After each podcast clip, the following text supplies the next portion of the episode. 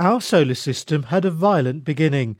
Worlds crashed into each other as they formed, disturbing their orbits and eventually leading to the planets of vastly different sizes that we know today.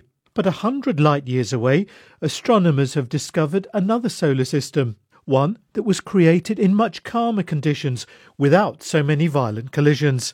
As a result, all six of its planets are of similar size, between two and three times the size of the Earth, and their orbits are in perfect sync with each other. It also has a bright star that makes it easier to study their atmospheres for signs of life.